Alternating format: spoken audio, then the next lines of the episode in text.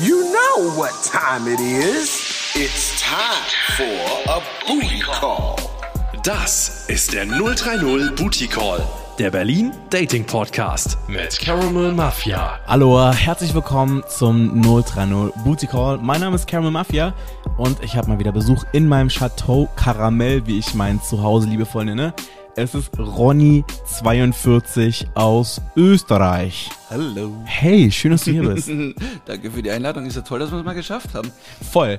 Es ist ja irgendwie so irgendwie doppelt cool, dass wir uns gerade so sehen. Zum einen, dass wir eine Podcast-Folge zusammen machen und zum anderen, wir kennen uns jetzt ja schon relativ lange, Ich weiß nicht mal mehr woher. Aber ich würde sagen so drei, vier Jahre. Ja, mindestens. Aber wir haben uns noch nie persönlich gesehen. Nee. Deswegen ist es irgendwie richtig cool und ich freue mich natürlich doppelt. Und äh, du als äh, treuer Zuhörer und ehemaliger Fuckboy des Tages äh, bist jetzt tatsächlich mal hier so.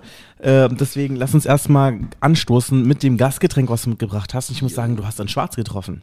Jupp.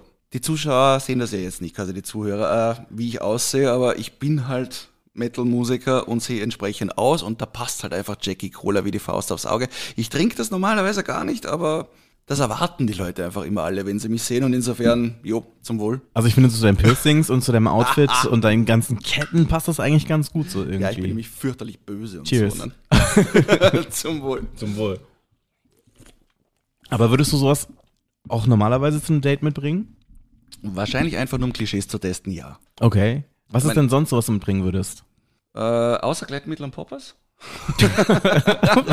nee, äh, wahrscheinlich entweder einfach Bier oder Wodka. Aha. Ganz einfach, aber das, das ist das, was ich so trinke grundsätzlich. Das war jetzt einfach so, Whisky Cola ist jetzt einfach eine reine Klischee-Reiterei, weil man denkt so immer so, okay gut, so Guns N' Roses oder so irgendwas in die Richtung, so Whisky Pulle geht schon. Und dann immer, okay, Jack Daniels, ich meine, das ist ja nicht mal Whisky, das ist ja eigentlich Spülmittel, das kann ja kein Mensch saufen in Wahrheit. Mit Cola geht's halbwegs, aber Geht, oder? ja, ist okay. Also, also ich find's lecker. Aber bevor wir loslegen, müssen wir ganz kurz schon die Basics bei dir abklopfen. Also Jawohl. du kommst aus Österreich, bist das allererste Mal zu Besuch in Berlin. Ja. warst noch nie hier. Nein, Okay, was ist dein erster Eindruck? Ah, Berlin ist irrsinnig vielfältig. Das hatte ich mir so in der Hinsicht nicht erwartet. Ich meine, ich, ich, ich habe jetzt 20 Jahre in Wien gewohnt und, und, und, und Wien hat so als Stadt irgendwie zwar gewisse Unterschiede zwischen den Vierteln und alles drum und dran, aber irgendwie einen roten Faden, der durchgeht. Und ich war gestern mit einem Freund, den ich auch zum ersten Mal getroffen habe, daneben in Berlin unterwegs und da gehst du irgendwo mal von einer Ecke der Stadt ins nächste Viertel und du denkst, du bist in einer neuen Welt. Das ist richtig fein. Also ich glaube, in, in, in Berlin kann man ziemlich einiges finden, wenn man danach sucht. Das ist wohl Das wahr. macht die Stadt sympathisch. Deswegen haben wir auch diesen, äh, diesen Podcast ins Leben gerufen, weil ich meine, verrückter als die Stadt sind die Leute, die hier leben. Und daraus dann resultierend die Dates, die du erleben kannst. Ähm, hast du irgendeine Dating-Erfahrung schon machen können während deines äh, Berlin-Aufenthalts? Hier nicht, nein. Nein, wir schlafen bei einem Freund, der ja auch eine Internetbekanntschaft ist. Mit dem hatten wir mal was. Äh, ja, ist jetzt das Wochenende auch wieder passiert. So grundsätzlich ganz entspannt. Aber ich habe natürlich meine ganzen Apps, die ich sonst auch immer offen habe, einfach nur Neugierde auch laufen und ja, da tut sich jetzt nicht viel. Ich glaube, ich falle da nicht großartig ins Beuteschema bei den Leuten. Ist das so? Jo. Okay. Wobei du ja eigentlich mit deinem Look ja voll edgy bist und ja eigentlich im Grunde genommen ja wirklich das bist, wo, wo- wonach sich, denke ich mal, viele Leute in Berlin so äh, versieren oder verzieren. Möglich, möglich, ja, aber nee, äh, das, das, das Problem in der Hinsicht ist einfach, ich sehe wesentlich wilder aus, als ich bin dann in dem Moment. Das ist, äh, die Leute sehen einen Kerl, der hat einen Haufen Blech im Gesicht, einen Haufen Farbe in der Haut und, und, und, und jeder glaubt immer sofort, ich bin jetzt der, der, der mega fetisch Domtop und in Wahrheit äh, bin ich total langweilig. Okay. Bist du bist du, würdest du dann eher sagen, oder in welche Schubladen würdest du dich denn selber packen, wenn du dich packen müsstest? Ach du Scheiße. Also was wir auf jeden Fall schon mal sagen können, ist, du bist weg vom Markt. Ich bin weg vom Markt. Ich bin sehr glücklich verheiratet, ja. Gott sei Dank seit drei Jahren mittlerweile. Es ist ähm, mit einem Mann, das Jo. darf ich auch schon mal spoilern. Jo, jo. Äh, ich habe ihn zwar noch nicht persönlich kennengelernt, aber schon viel gehört. Und ihr habt eine offene Ehe. Wir haben eine offene Ehe, ja.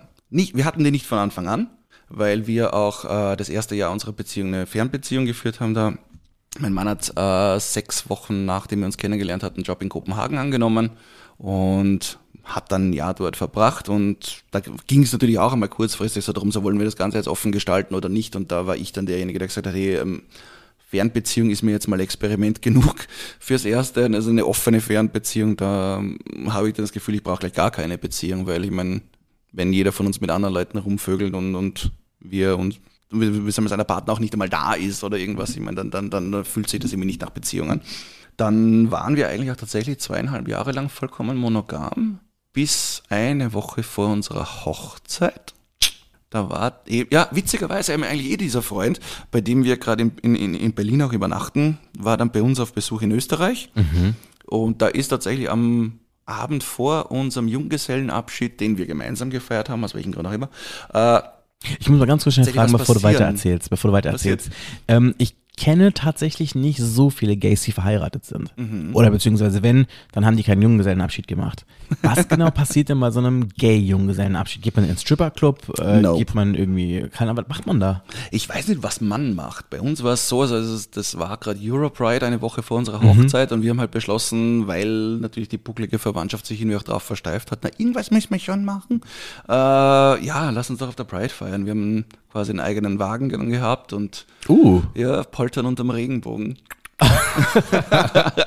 nicht schlecht. Ja, und haben dann quasi einfach mit Freunden äh, an der Regenbogenparade, so heißt der CSD in Wien, äh, teilgenommen. Und es war ein Mordstromfest, es war ein Riesenspaß. Wir haben das echt total genial ge gehabt, weil es ist halt so, so, so, so ein bisschen dieses Thema, weil wir, wir einen ziemlich in sich verflochtenen Freundeskreis haben und du hast jetzt nicht so wie bei einer Hetero-Ehe beim, beim Polterabend, also beim Junggesellenabschied, äh, die Mädels mit den Mädels und die Burschen mit den Burschen, sondern es war also, wer, wer, wer geht jetzt mit wem und, und, und, und wie machen wir das jetzt? Ne? Und da haben wir irgendwie drauf gepfiffen, weil wir gesagt haben, ey, es ist ja sowieso jetzt nicht unbedingt gerade der traditionelle Junggesellenabschied, also lass uns alle miteinander feiern, wir wollen eh alle Spaß haben, alles flauschig und war wirklich, war, war richtig, richtig, richtig cool.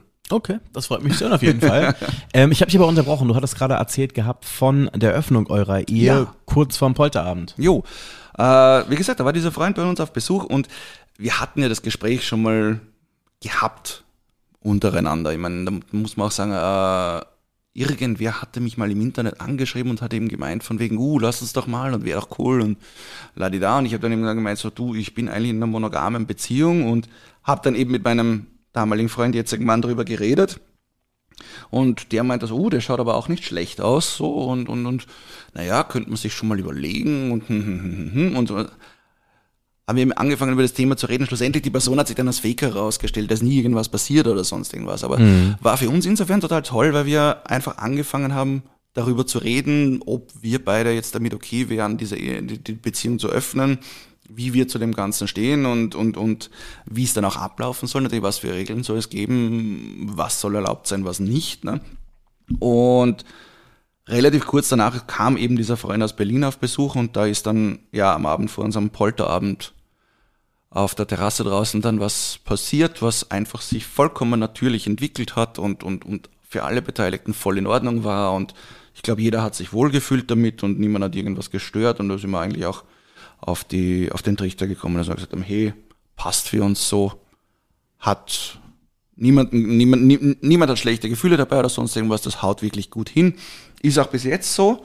Wir haben es lange Zeit so gehandhabt, also, ja, lange Zeit, drei Jahre jetzt dann, äh, so gehandhabt, dass wir äh, quasi nur gemeinsam mit dritten Leuten irgendwie gespielt haben, aber auch das hat sich dann irgendwann mal verflüchtigt, wo wir dann gesagt haben, hey, wenn es jetzt gerade irgendwen gibt, den du total scharf findest und ich bin jetzt gerade nicht in the mood oder äh, mir gibt der Typ einfach gar nichts, ja du, dann pff, hab deinen Spaß, mach was du magst. Äh, die Krux an der Sache ist halt, wir wissen es dann auch immer.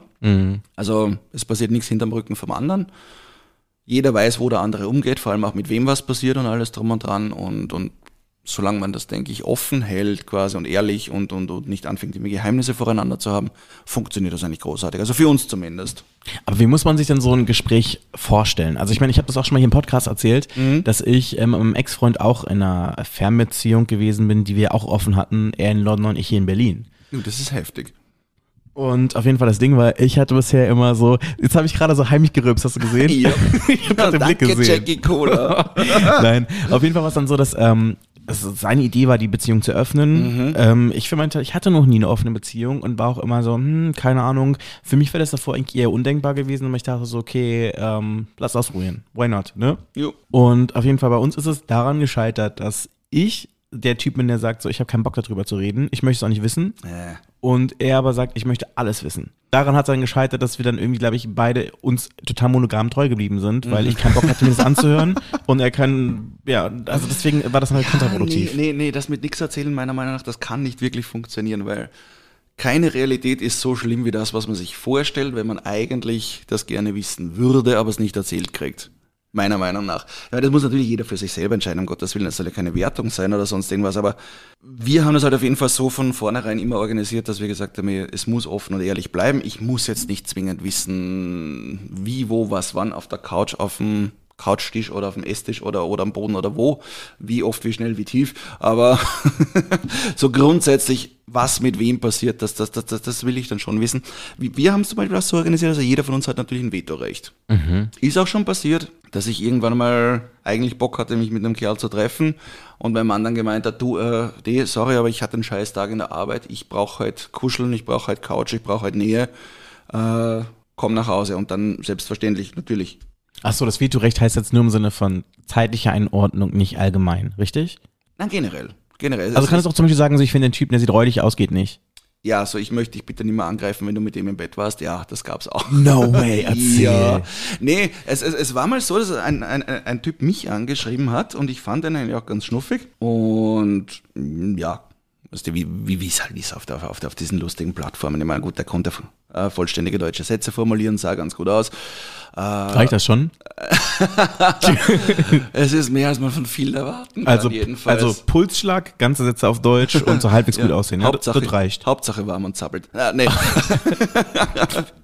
nee, also der hat mir, der hat mir, der hat mir schon gefallen und, und schien auch ein ganz sympathischer Kerl zu sein und alles und alles weitere musste er dann sowieso quasi in Person klären.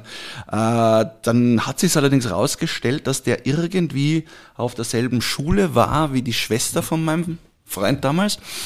Äh, und anscheinend ziemlich scheiße war zu der und mein Mann danach gesagt hat, mit dem Kerl sicher nicht.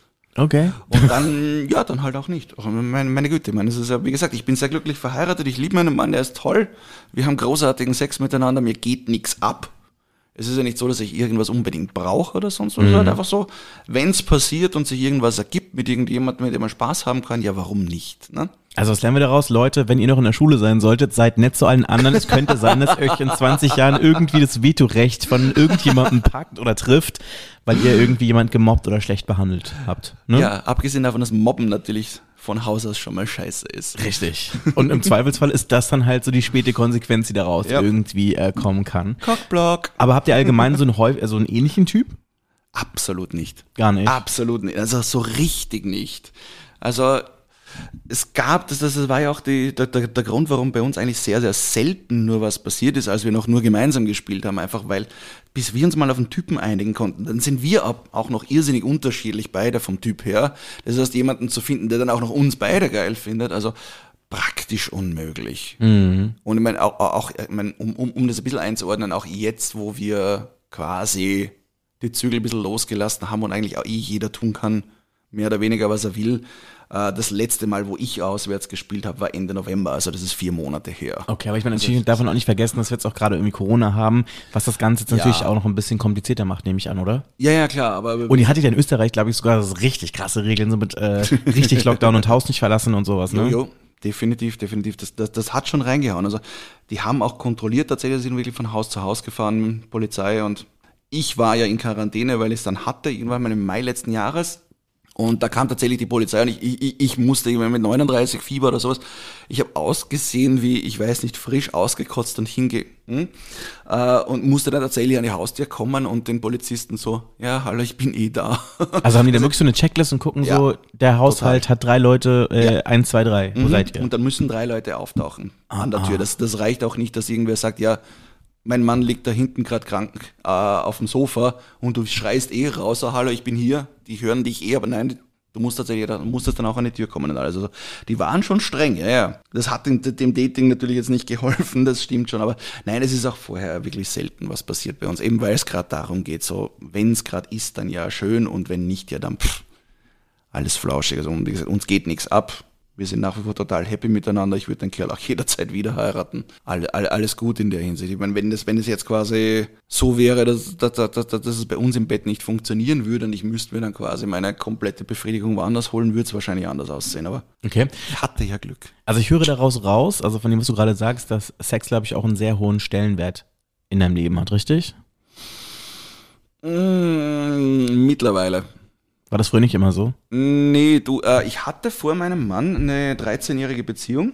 Eine 13-jährige monogame Beziehung. Ich meine, ich hatte eigentlich vor meinem Mann nur monogame Beziehungen, jetzt wo ich drüber nachdenke. Äh, Aber wenn ich jetzt mal gerade so zurückrechne, du bist 40, du bist seit sechs Jahren mit deinem jetzigen Freund zusammen, Jo. davor 13, das heißt, dann dürftest du gar nicht so viele Beziehungen davor gehabt haben, weil du sonst minderjährig gewesen wärst. ja, also ich, meine, ich, ich bin nach Wien gezogen damals mit dem ja, Vorgänger von meinem Ex, mit dem war ich vier Jahre zusammen, dann 13 mit meinem Ex und jetzt mittlerweile im, im Heuer werden es sechs Jahre mit meinem Mann. Ich war tatsächlich nicht sehr viel Single in meinem Leben, ja, das, also in meinem Erwachsenenleben jedenfalls. Und, und, und nachdem ich nur immer nur monogame Beziehungen hatte, hat das auch nie so einen riesengroßen Stellenwert gehabt. Das Problem war eben, äh, mit einer 13-jährigen Beziehung damals, äh, die war eben monogam und das hat einfach auch sexuell überhaupt nicht funktioniert. Wieso, was war da los? Das war so ein Riesenthema gleich ganz am Anfang. Da haben wir mal drüber geredet, so wegen, das ist das Übliche, was man halt so quasi äh, mal, mal, mal diskutiert, wenn zwei Männer miteinander Sex haben, so quasi äh, Top-Bottom-Aufteilung und alles drum und dran. Und ich war eigentlich immer selber äh, flexibel und Flexitarier. Flexitarier, ja genau. ich genieße und werde genossen. Nein. Äh, und äh, habe dann meinen Mann gefragt, also meinen, meinen damaligen Freund dann gefragt, so wie schaut's bei dir aus? Und er so, naja, auch, also er mag diese Einteilung noch gar nicht. Und sowohl als auch hat sich das jetzt nicht wahr herausgestellt, also da war er kompletter Powerbottom, also war auch nie aktiv in den 13 Jahren, überhaupt nicht. Und das hat mir dann ein bisschen zu schaffen gemacht und das Ganze hat dann, glaube ich, so eine ziemlich ungute, eine ungute Dynamik angenommen irgendwann einmal und das, das, das hat dann das Sexleben einfach auch wirklich gekillt. Wir hatten dann irgendwann einmal diesbezüglich schon Diskussionen darüber, dass wir immer dieselben Diskussionen darüber haben und so. Also das, das war leider Gottes eine ziemliche Katastrophe. Das heute natürlich frage ich mich, wa- warum war ich 13 Jahre in dieser Beziehung überhaupt drin? Aber das sind so Sachen, das sind so Situationen, wo einfach dein Limit quasi, die Grenze immer so, so, so ein kleines bisschen verschoben wird und du denkst dir immer so die ganze Zeit, ja, das wird schon noch besser und das, das gibt sich wieder und äh, ja, dann braucht man nur so und so und dann, dann, dann, dann wird das alles und irgendwann mal bist halt natürlich auf dem Punkt, wo du dir denkst, so, oh Gott, wie bin ich jetzt hierher gekommen und dann geht's halt nicht mehr. Ne? Und um auf deine Frage zurückzukommen, insofern hat Sex in meinem Leben jetzt schon einen relativ hohen Stellenwert, weil ich auch zum ersten Mal in meinem Leben in der, in der Situation bin, wo ich sage, ich bin auch mit mir selber so weit im Reinen und in meinem ganzen Umfeld, dass ich, ich kann das jetzt auch tatsächlich genießen. Und, was und was war denn davor gewesen? naja, schau, ich, ich bin, ich war eigentlich durch meine ganze Teenagerzeit und meine, meine, meine 20er hindurch extrem verklemmt. Echt? Das, ja, voll. Das fällt mir auch jetzt eigentlich Das erst. denkt man gar nicht, wenn man dich so sieht, ne? Das kennt man, das denkt man sich auch nicht, wenn, ihr, wenn, man mich nur aus dem Internet kennt, weil ich einfach äh, auch gerne ein bisschen rumspiele damit. Ich, meine, ich schicke dann auch immer gerne irgendwelche lustigen Bilder von mir durch die Gegend und so weiter, weil weil es im Internet einfach völlig egal ist. Ne? Also im echten Leben bin ich eigentlich dann in, gerade in solchen Dingen ziemlich schüchtern. Echt krass, das ist Hammer. ja. Würde man gar nicht denken, weil Ja. du wirkst eigentlich so unglaublich selbstbewusst. So, ich würde sogar Oh fast Gott. so sagen, so von meinem ersten Eindruck, wirklich, ich würde mal sagen, so in der Top 15 Riege so der selbstbewusstesten Leute, die ich so kenne. Wirklich. Auf der Ebene, wo es jetzt nicht überheblich wirkt, sondern einfach so selbstbewusst, du weißt, was du möchtest, ähm, du, du bist so ein Typ, ne? Ähm, Mhm. Ja. und ich glaube auch natürlich auch so mit diesem ganzen Metal-Image, was du so ein bisschen ausstrahlst, kommt das natürlich, hat es ja auch natürlich auch so eine ganz eigene Dynamik, glaube ich. Ja, ja, äh, das, wie gesagt, das wird jetzt mittlerweile tatsächlich auch stimmen. Ich meine, das ist auch zum guten Teil äh, der Verdienst von meinem Mann jetzt, weil der ist halt einfach wirklich sehr behütet und in einem sehr gut funktionierenden Umfeld einfach auch groß geworden und hat einfach dieses natürliche Selbstbewusstsein, das man halt einfach hat, wenn man von, von klein auf quasi bestätigt und gefördert und, und, und, und, und im Familienkreis quasi eingebettet groß geworden ist und so. Das hat sehr auf mich abgefärbt. Ja. Also das hat mein Mann mir auch sehr viel beigebracht im Sinne von wegen, ja, also es ist, du kannst schon selbstsicher sein, du kannst es dir leisten, es, passt so wie du bist, alles gut und, und, und, und ja. Ich war ja ehrlich gesagt zu dem Zeitpunkt, wo wir uns kennengelernt haben, tatsächlich so auf dem Punkt, wo ich mir gedacht habe, mich wird niemals wieder irgendwer wollen. Ne? Krass. Ja, na, man, schau, ich, wie gesagt, das war eine 13-jährige Beziehung vorher, äh, wo mal mindestens die letzten sechs, sieben Jahre davon im Bett so gut wie nichts mehr funktioniert hat. Und wenn du ständig neben jemanden herlebst, der so keinerlei Ambitionen irgendwie hat, irgendwas Sexuelles mit dir anzufangen, dann fühlst du dich irgendwann einmal einfach nicht mehr attraktiv. Das, das funktioniert gar nicht anders. Wenn du, wenn du denkst, so immer gerade die, die Person, die neben dir ist, mit der du dein Leben teilst, die dich eigentlich liebt und alles drum und dran, nicht mal die findet dich geil. Äh, irgendwann einmal sinkt das ein und irgendwann einmal fängt man an, sich selber zu hinterfragen und alles drum und dran. Ging mir halt dann auch so. Dann, dann, dann kam ein bisschen Gewicht noch dazu, irgendwann einmal und äh, 2013 habe ich dann eben eine OP gehabt und habe eine 24 Zentimeter lange Narbe über dem Bauch und spätestens in dem Zeitpunkt dachte ich mir dann so, okay, gut, jetzt, jetzt, jetzt war's das quasi, du bist jetzt Mitte 30, äh, siehst aus, wie du aussiehst und jetzt, spätestens jetzt will dich definitiv niemand mehr. Aber sind so Namen nicht eher sogar so ein Turn-on für viele Leute? Anscheinend ja. Also ich kann ganz ehrlich, ich kann uns zum Beispiel sagen, bei meinem ersten Freund, der hatte eine Blinddarmnarbe Mhm. und ich fand das voll hot. Also ich weiß, ich fand das voll hot. Und ich habe zum Beispiel auch so eine Narbe hier am Arm und auch hier. Ja. Sieht ein bisschen aus wie so ein Kreuz, ne? Stimmt. Und irgendwie finden es auch immer voll viele Leute irgendwie voll hot, irgendwie so Narben und sowas. Ja, keine Ahnung, du. Also ich hatte, ich, ich hatte damals einfach diesen Eindruck, das entstellt mich jetzt total und, und, und ja, sinngemäß, das war sie jetzt mehr oder weniger. Und ich war dann total überrascht eigentlich, dass gerade mein Mann, so jemand, der so eben aus wirklich guten Verhältnissen kommt und so weiter, sich dann wirklich für mich interessiert und aber nicht so äh, herablassend oder sonst irgendwas, so ich reiß mir jetzt den Kerl aus der Gosse auf, so sinngemäß, sondern halt einfach so wirklich ehrlich an mir interessiert war, und ungezwungen interessiert war und alles drum und dran und, und, und, und wo ich auch wirklich, wirklich deutlich gemerkt habe, der findet mich auch wirklich hot und alles. Also, das war schon geil. Wie habt ihr euch kennengelernt? äh, wie gesagt, 13-jährige Beziehung, dann habe ich halt mal beschlossen, so, okay, das hat jetzt einmal einfach auch im Bett nicht funktioniert. Ich, ich, ich war damals so dermaßen unter Vögel, ich weiß nicht, ob man das, das Wort so senden kann, aber ist egal. Na klar, wir sind ja unter uns. Okay, gut, ich war schwerstens unter Vögel zu dem Zeitpunkt äh, und habe beschlossen, okay, gut, ich genieße jetzt einfach mal so mein Single-Dasein. Das habe ich eine Zeit lang gemacht. Ich hatte, so wie die meisten Leute halt immer auf dem Single-Markt, relativ viel beeindruckend mittelmäßigen Geschlechtsverkehr mit irgendwelchen Leuten und habe dann aber auch relativ schnell gemerkt, dass es so, mh, ist ja nett und alles drum und dran macht auch Spaß, aber so ganz meins ist es ja dann doch nicht. Ne? Und haben wir dann gedacht, wäre schon nett mal wieder wen kennenzulernen, wo vielleicht auch mal mehr vorstellbar ist. Muss ja jetzt nicht gleich die Ehe werden oder die große Liebe oder sonst was, aber halt so, wo man halt zumindest nicht weiß, also spätestens nach dem Frühstückscafé ist Wiederschauen. Ne? Ja. Und habe dann zu Hause gesessen meinem Abend äh, nach einer Flasche Wodka und dachte in meiner in meinem alkoholisierten Zustand so, da gibt's diese eine Plattform, die mit Singles und Niveau und so Werbung macht. Niveau, das ist meins, ne, in meinem Rausch. Hab mich dort Ist angemeldet. das Elite-Partner? Bitte? Ist das Elite-Partner? Nee, Parship. Ah, okay. Singles mit Niveau. Und ich dachte, ja, Niveau, das geht mir was an. Äh, habe mich sturzbesoffen dort angemeldet.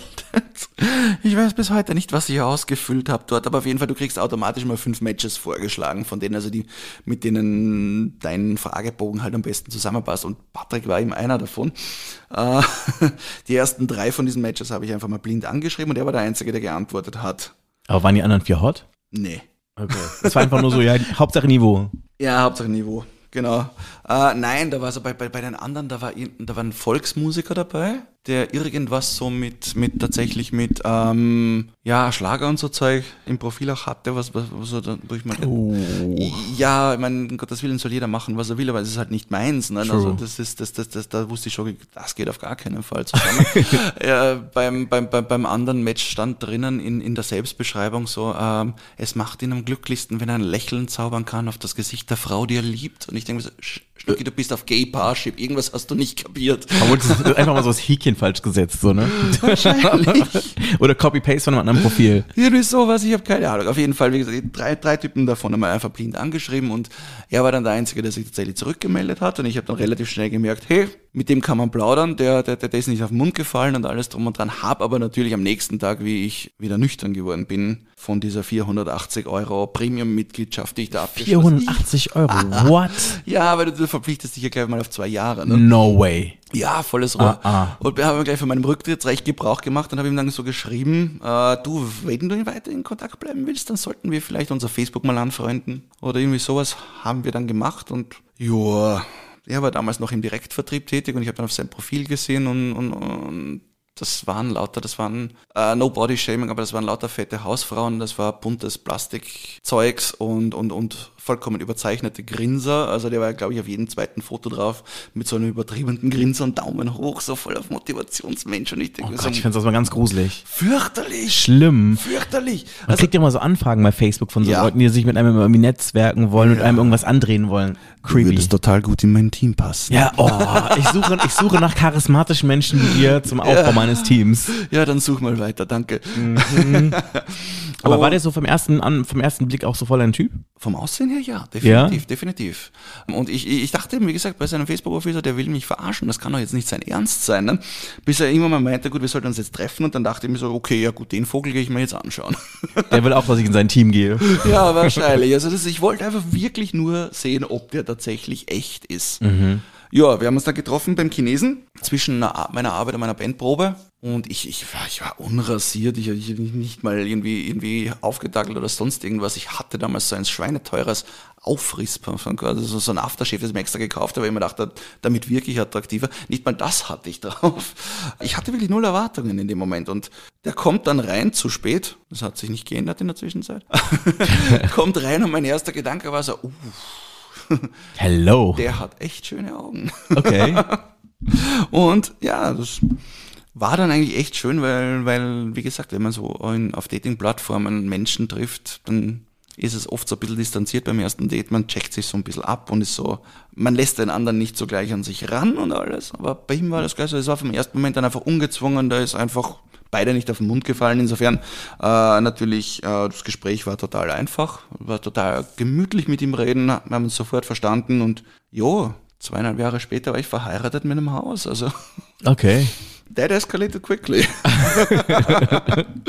Krass. Da Okay. hatte ich Glück. Da hattest du Glück. Das hört sich auf jeden Fall echt äh, richtig, richtig schön an, auf jeden Fall. Ich meine, das klingt auch ein bisschen so von dem, wie du es so beschrieben hattest, als ob du auch schon so ein bisschen so die Hoffnung auf die große Liebe irgendwie schon am Nagel gehängt hättest. Ja, völlig. Natürlich. Ich, meine, ich war mit dem Typen, mit dem ich da 13 Jahre zusammen war, auch mal verlobt zwischendrin. Ne?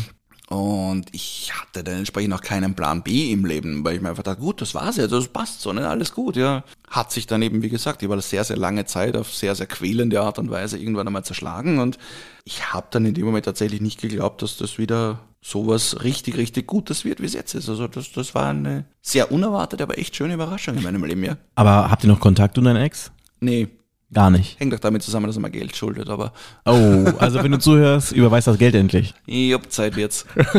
Wie sieht's denn bei dir auf dem Handy aus? Bist du noch bei irgendwelchen Apps am Start, um Typen kennenzulernen, so datingmäßig, oder ist das irgendwie nur so rein auf Real-Life-Bekanntschaften reduziert? Ne, ich bin auf diversen Apps nach wie vor. War auch teilweise die Idee von meinem Mann, um ehrlich zu sein, ich habe jetzt gerade diese Massageausbildung eben gemacht und mein Mann war so, ja, melde dich doch mal an auf, den- auf den ganzen Dating-Plattformen, weil da kann man sicher total gut Kunden keilen. Also meinst du auf dieser Escort-Seite? Nein, nein. Okay. Nein, einfach wirklich Dating-Plattformen, also Okay. so Grinder rum, wie die alle heißen. Ne? Und Nee, weil GR hat ja auch irgendwie so, ähm, so eine Escort-Seite, wo doch dann quasi Masseure und MasseurInnen da auch ähm, aufgelistet werden. Ist das so? Mhm. Okay, also das weiß ich wieder gar nicht. Also, nee, wie gesagt, ich bin ja auch äh, total seriöser Masseur. Also, Also kein Happy End? Nein, auch wenn ich, glaube ich, jeden Dritt, jeder dritten Anfrage erst einmal erklären muss, dass das nicht passieren wird, aber nee. Kam es auch noch gar nicht vor, dass du jetzt irgendwie das in Kombination mit Sex irgendwie hattest? Also ich meine nicht im Sinne von jetzt professionell, sondern so allgemein.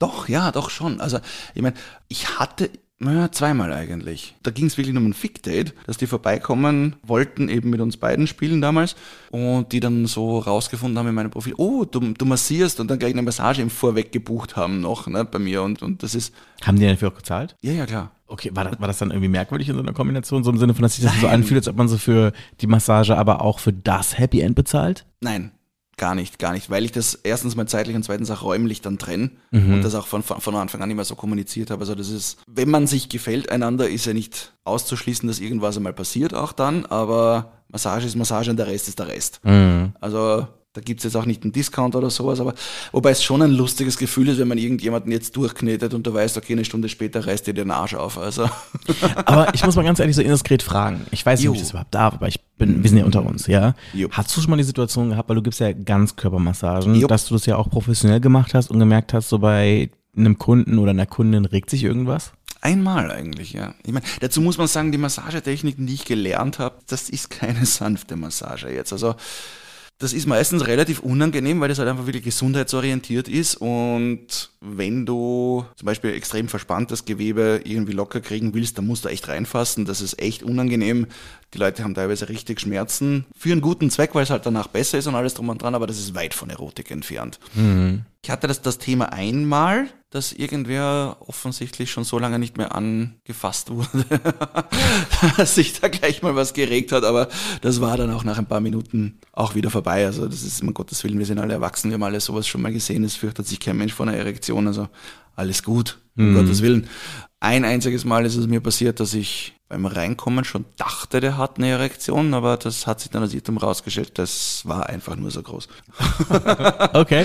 Äh, jo, der hat mir dann, der hat mir dann eben auch erzählt während der Massage, dass er jahrelang als Escort gearbeitet hat und ich dachte so, ja, makes sense. Ist es dann wirklich bei Massagen so wie beim Friseur, dass Leuten einem dann wirklich so ihr ganzes Privatleben erzählen? Ja, absolut. Ich bin absolut. immer so der stille Kunde, also beim Haare schneiden, als auch wenn ich massiert werde und ich Mhm. liebe Massagen, ja.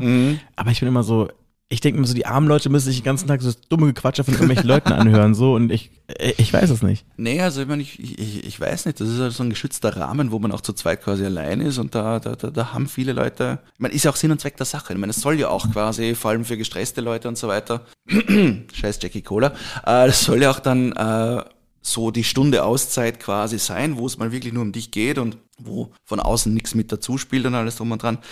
Da sehen viele Leute wirklich den Moment gekommen, quasi, um so wirklich mal ihr Herz auszuschütten und alles drum und dran. Also ich habe da schon Stories gehört, wo ich mir echt dachte, so, uff, ich weiß jetzt ehrlich gesagt nicht, wie ich darauf reagieren soll. Oder? Ich, ich kann mir gut vorstellen, dass da auf jeden Fall heftige Sachen kommen, so. Ja, ja, du, also ich hatte zum Beispiel meinen einen Kunden, da bin ich auch ziemlich weit gefahren zu nehmen. Das war eine Zwei-Stunden-Massage. Und er erklärt, erzählt mir mittendrin, dass er geflüchtet ist irgendwie vor seinen Eltern, weil die versucht haben, ihn umzubringen. Quasi, äh, er ist irgendwann mal zu sich gekommen und konnte sich nicht bewegen und hat es dann irgendwie geschafft, eine Freundin anzurufen, die hat ihn ins Krankenhaus gebracht, die haben ihm dann erklärt, er- dass er mindestens dort schon drei Tage gelegen haben muss und irgendein Gift bekommen haben muss von irgendjemandem, das jetzt dann nicht mehr nachweisbar war oder sowas, im Haus seiner Eltern allerdings. Das heißt, die sind quasi drei Tage über ihn drüber gestiegen, als er dort am Boden gelegen hat und so weiter und so fort. Und ich, ich, äh, Aber weiß man auch, warum die das Nein, gemacht haben? Nein, absolut. Das ist, das, das, also er sagt, er hat keine Ahnung. Es, es, es, es war immer schon problematisch bei denen zu Hause und alles drum und dran. Und ich habe denen nicht weiter nachgefragt, weil ich mir, ich denke mir immer, okay, das, was er mir erzählen möchte, das wird er mir erzählen und alles andere geht mich eigentlich nichts an. Ich bin ein Fremder in dem Moment. Freut mich ja, wenn ich so vertrauenserweckend aussehe, quasi, dass die, Leute, dass die Leute sich sicher fühlen, mir solche Geschichten zu erzählen. Aber wie reagierst du dann auf sowas? Voll, voll. Ich weiß, ich, ich, ich, ich bin da, ich kann da total mit dir mitfühlen. Also meine Mom sagt ja immer so, dass mein größtes Talent das ist, dass mir wildfremde Leute alles erzählen. Na gut, du hast ein Gesicht wie ein Beichtstuhl, das stimmt. Also was ich mir erzählen kann, ist, ich habe zum Beispiel so die Situation, dass mit Taxifahrer gerne immer irgendwelche Sachen erzählen. Das ist Oh. immer oft super problematisch. Super Das problematisch. Von Verschwörungstheorien über irgendwelches rassistisches Gequatsche bis sonst irgendwas. Aber das es ist meistens immer dir. ganz schlimm.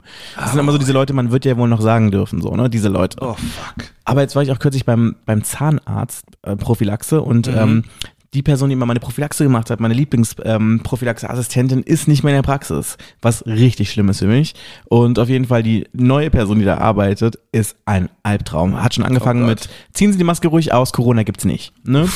Und dann hat die mir dann die ganze Zeit, während ich dann da gelegen mit meinem offenen Mund, und das ist eine sehr vulnerable Stellung, wenn du da liegst und da irgendwie in deinen Zähnen rumgebohrt wird oder sonst irgendwas. Und die Person, die da irgendwelche krassen Sachen erzählt, so zum Thema irgendwie Corona gibt's nicht, hat zwar Telegram gelesen und dann, das war auch zu der Zeit, als gerade der Krieg in der Ukraine ausgebrochen ist. Und sie dann wirklich ernsthaft zu mir sagt so, ähm, ja, also ihre Mutter ist ja aus der Ukraine und ihrer Meinung nach kann man die Ukraine ausbomben, da sind nur alte Leute und das, das Land hat nichts zu bieten.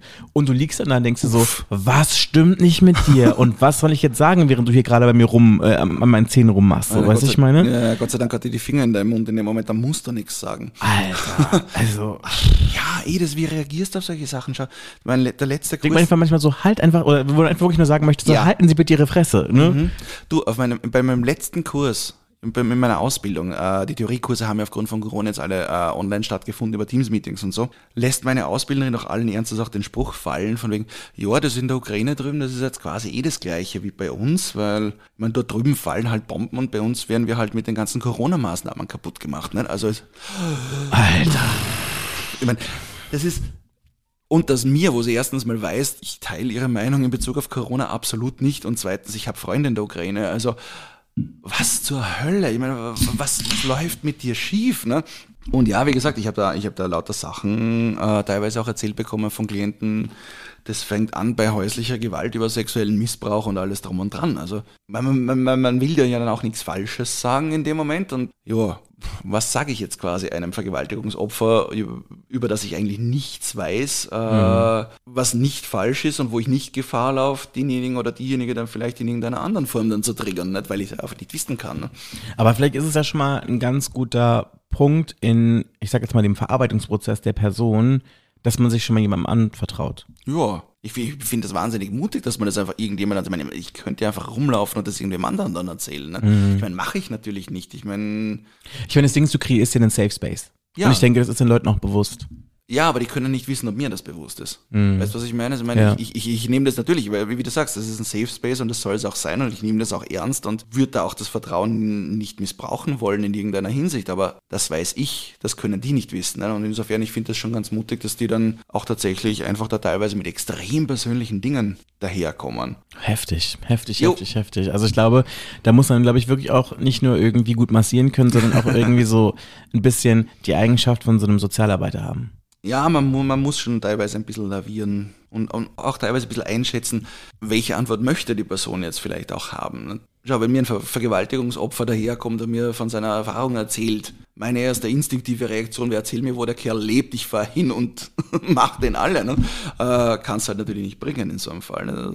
Gar, gar nicht so einfach teilweise, ja. Aber die Geschichte mit den Happy Ends, ja, Sagen, sagen wir es mal so. Wenn man als schwuler Masseur auf diversen Dating-Plattformen ist und dort Massagen anbietet, muss man natürlich auch damit rechnen, dass die Leute mal nachfragen. So ist dann Happy End mit inbegriffen. Finde ich nicht problematisch. Die Frage ist ja vollkommen legitim. Ich sage dann nö. Und das war es in 99% der Fälle auch. Diejenigen, die dann sowieso nur wegen dem Happy End gekommen wären, die kommen dann halt nicht. ist mir auch lieber. Ein paar Leute sagen dann so, ja, ist okay, gut, ich bin eh so verspannt, ich komme dann einfach trotzdem, mhm. auch ohne Happy End. Äh, wirklich lästig sind dann einfach nur diejenigen, die es dann einfach nicht einsehen wollen. Also gab es schon so Situationen, dass die Leute einfach angefangen haben, an sich rumzuspielen oder an dir rumzuspielen währenddessen? An mir rumzuspielen, nicht an sich selber, ja, aber da, da muss ich da auch ganz ehrlich sagen, also die letzten zehn Minuten von jeder Massage, das ist immer so Kopfmassage, quasi zum Abschluss, so quasi was Angenehmes, nicht, weil das ja vorher teilweise relativ unangenehm ist. Und da sage ich dir ganz ehrlich, also ich sitze da am Kopfende, massiere den Kopf von jemandem, was der in der Zwischenzeit da unten mit sich macht, ist mir eigentlich relativ Banane. Aber wie oft kommt sowas vor? Äh, ich glaube bis jetzt in irgendwas über 300 Massagen, was ich gemacht habe, vielleicht zweimal. Also ganz selten. Ah, Disrespect irgendwie so, ne? Es ist irgendwie. Ich glaube vor allem, dass die Leute sogar noch denken, dass das ein Kompliment ist. Oder? Ja, wie war das? Der Penis ist die Antenne des Herzens. Ich hätte mich gerade fast an meinem Jackie Cola verschluckt. Den kannte ich noch nicht. Aber ich habe ja ähm, in der Bahn mal so einen ganz tollen Spruch von so einer älteren Dame mal gehört, die irgendwie Dazu muss ich sagen, ich habe mal in Süddeutschland gewohnt, äh, in der Nähe von Baden-Baden, was so ein Kurort mhm. ist. Und da gab es dann immer, wenn ich dann morgens zur Arbeit gefahren bin, immer so lustige Rentnerinnengruppen, die dann immer schon so Frühshoppen gemacht haben. Also die dann da immer mit Schnittchen und Shampoos im RE saßen und äh, irgendwie Geil. kichern da irgendwie, äh, keine Ahnung, halt nach Baden-Baden gefahren sind. Und mhm. da habe ich gelernt, Lieselotte, Durchfall sind die Tränen des Unterleibs. es ist schon oh, zehn Jahre her, dass ich darüber gehört habe, aber irgendwie, das ist ein Ding, das werde ich, glaube ich, nie vergessen. Ach Gott, ach Gott. Eine Arbeitskollegin von mir meinte mal, Durchfall ist die Periode des schwulen Mannes. Oh, no. da war ich auch so gut, das Gespräch endet hier. Schlimm. Ich möchte jetzt nicht mehr von dieser Philosophie wissen. Aber wir sind hier schon gerade bei lustigen Kack- und Sachgeschichten oh angekommen. Gott, ja. Gibt es irgendeine, das, das ist ja hier im Podcast ja total beliebt, mm. äh, gibt es irgendeine Story dazu, die du teilen kannst oder möchtest? Oh ja. also möchte, weiß ich nicht, aber kann, ja, definitiv.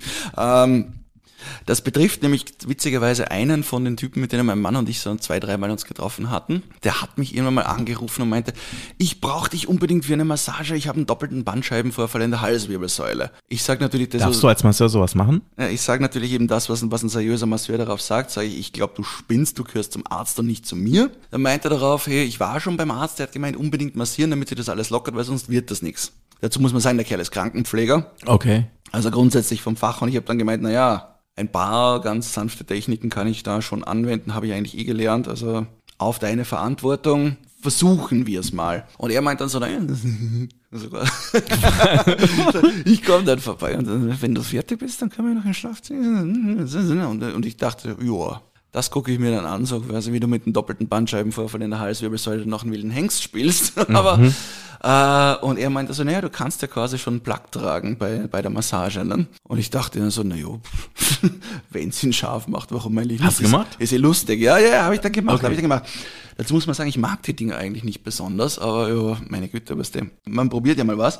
Und ich habe dann schon gemerkt, so irgendwie eine Zeit bevor er dann tatsächlich an der Tür war, meine Verdauung und alles, mein ganzes Innenleben will gerade nicht ganz so, wie ich will und alles drum und dran. Dann habe ich immer beschlossen, okay, nein, gut, das Ding muss weg da hinten, weil das funktioniert so nicht. In dem Moment läutet es an der Tür. Er steht da. Ich sag, du, Schnucki, ich muss noch ganz kurz auf die Toilette. Ich bin dann gleich bei dir. Renn ins Gästeklo, das übrigens direkt neben dem Massageraum ist. Mach die Tür hinter mir zu, zieh das Ding raus und da kommt so richtig So richtiger Pfropfen. ja, da, da, da, da, da kommt so richtig, richtig, richtig was mit. So, fatz, quasi äh, über die Fliesen, äh, über, über, über die Dusche. Also das, das, das komplette Gästebad war irgendwie so. Und Renovierungsbedürftig. ja, und ich stehe da drin und denke so, fuck. Was machst du jetzt? Der Kerl steht quasi vor der Tür draußen und ich da drin so mit dem ganzen Bad und der ganzen Sauerei, die da gerade passiert ist. Verdammt nochmal. Ja, immer bleibt eh nichts über, mal schnell sauber gemacht und halt, ja, bin gleich wieder da. oh.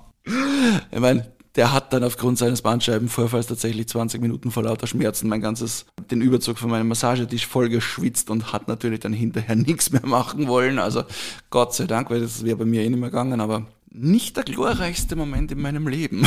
Das äh, hört sich bisschen so an, aber vielen Dank, dass du auf jeden Fall diese Geschichte mit uns äh, teilst. Ja, sehr gerne. Warum soll ich alleine leiden? Apropos Leiden, lass uns über unser Fuck Girl des Tages sprechen. Das ist die Mona aus äh, Hohenschönhausen. Was für ein Name. 030 Booty Call. Fuckboy Story des Tages. Also ich habe den Typ bei Tinder kennengelernt und wollte mich dann mit ihm an einem verregneten Sonntag während des Lockdowns treffen. Spazieren kam wegen des Wetters nicht in Frage, deswegen habe ich halt gesagt, dass er zu mir kommen kann, ohne größere Intention zu haben, wobei er auf den Bildern schon ganz gut aussah. Also wenn es sich ergeben hätte, dass der mehr läuft, dann wäre ich jetzt auch nicht abgeneigt gewesen, allein von den Bildern her. Aber dann hat er geklingelt, ich habe die Tür aufgemacht und ihn schon im Treppenhaus gesehen und auf den ersten Blick erkannt, dass er keine 1,80 Meter, sondern 1,60 Meter und damit zwei Köpfe kleiner als ich ist. Und dann hat er ähm, Hallo gesagt und ähm, hatte richtig ungepflegte Zähne und daraufhin wollte ich ihn halt auf keinen Fall in meine Wohnung lassen und habe dann einen Anfall simuliert und so getan, als ob ich gerade viel um die Ohren hätte und meinte, es ist jetzt spontan noch gerade was dazugekommen, als er auf dem Weg war und er soll bitte gehen. 030 Booty Call. Fuckboy Story des Tages. Okay. Ronny, was sagst du, wenn du das hörst? Äh, ich verstehe sie. Ist sowas, also, dir schon mal sowas passiert? ähm, ja, aber ich habe leider Gottes nicht so cool reagiert wie sie. Erzähl. Also es war so, also es war auch wi- witzigerweise auch der erste nach meiner eben ewig langen Beziehung. Und der hatte auch eben, den, über- den, den habe ich irgendwo übers Internet kennengelernt und, und der hat auf den Fotos auch recht gut ausgesehen und so. Und äh, ja, war auch laut Profil dann quasi nur aktiv, was mich damals eben ziemlich gereizt hat, weil, weißt du, nach 13 Jahren mit selber nur aktiv sein war ich so alter. Und ich komme dann hin zu dem, der hat aus irgendeinem Grund da eine Wissenschaft draus gemacht aus diesem Date. Der wollte, der wollte unbedingt, ich weiß nicht, ob der das für sich nicht rechtfertigen konnte, dass es einfach nur ein Fick-Date wird. Äh, der hat dann gemeint, ja, dann kommst du zu mir, mache ich uns Abendessen und alles drum und dran und nee, nee, nee. Und ich so, ja, wenn es da was bedeutet, dann mach halt mal. Ne?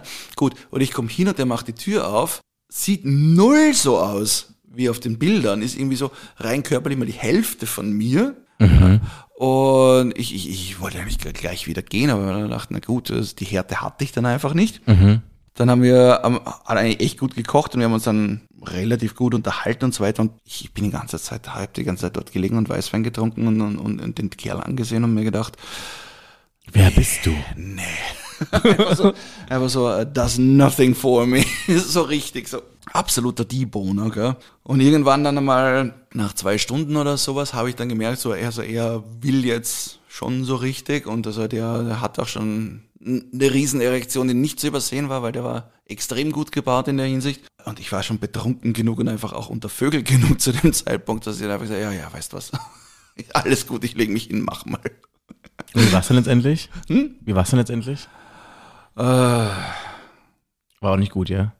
es war okay, war jetzt nicht so, dass ich sage, um Gottes Willen. Ne, ne, ne. War ein bisschen krass, weil wie gesagt, nach 13 Jahren so rein immer nur top sein, dann auf einmal 24 Zentimeter verpasst kriegen, ist doch ganz, ist ein bisschen Herausforderung.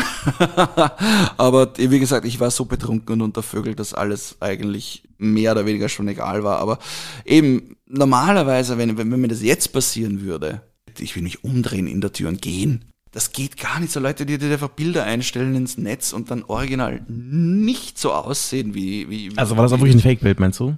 Nein, nein, das war schon eher. Aber das war halt einfach komplett, das war, das war ein professionelles. Fotoshooting so, okay. erstens mal. Da war er äh, ohne Brille, da war er noch deutlich schlanker, als er dann schlussendlich war und alles drum und dran und auch so fotografiert, dass er deutlich größer ausgesehen hat, als er schlussendlich war. Also der ging mir bis zur Brust, Alter.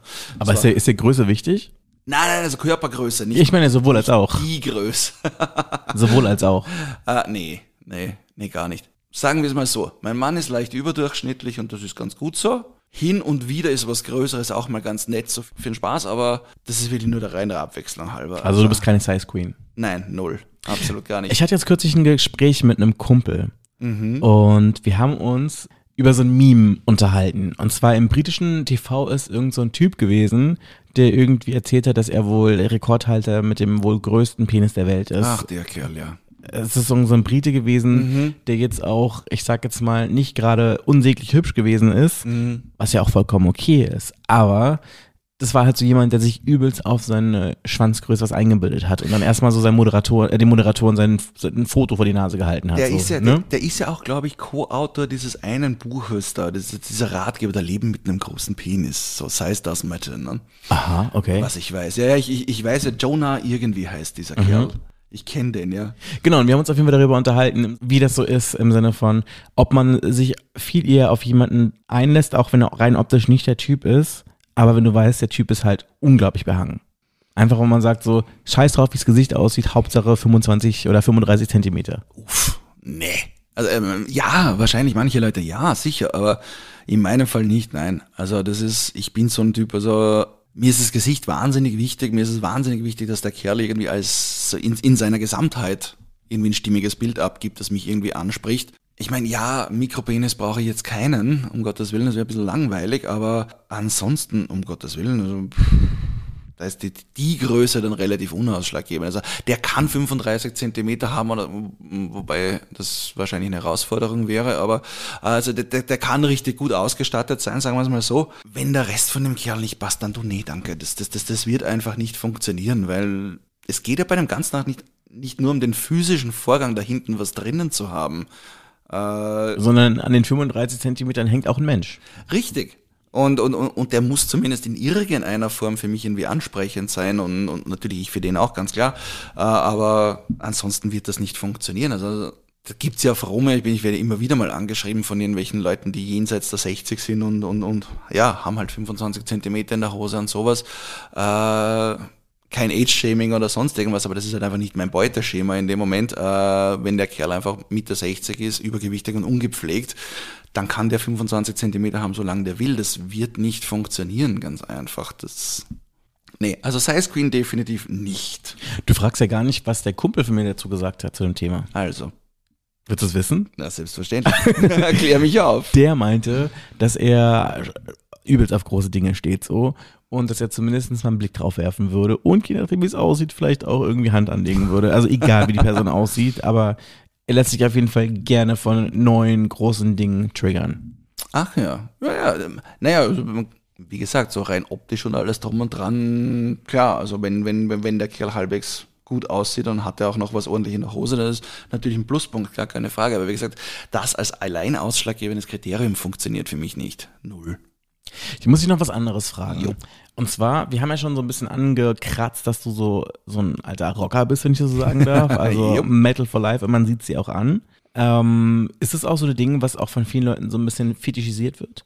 Interessanterweise ja. Wobei die Schnittmenge sehr, sehr klein ist, ist mir mal aufgefallen. Also ich, ich, ich, ich habe das erst gestern mit einem Freund von mir besprochen, weil ich gesagt habe, ich fand es immer wesentlich we unkomplizierter in der Metal-Szene schwul zu sein als umgekehrt. Die schwulen Szene feiert sich selber ganz gern so als riesig divers und, und, und da kann jeder so sein, wie er will und ladi da da und in Wahrheit äh, komm mal in die handelsübliche Schwulenbar, seh so aus wie ich und erklär den Leuten, dass du eigentlich jetzt mit Britney Spears oder, oder, oder, oder, oder Katy Perry oder so, wenn eigentlich nicht wahnsinnig viel anfangen kannst, da bist du sehr, sehr schnell außen vor.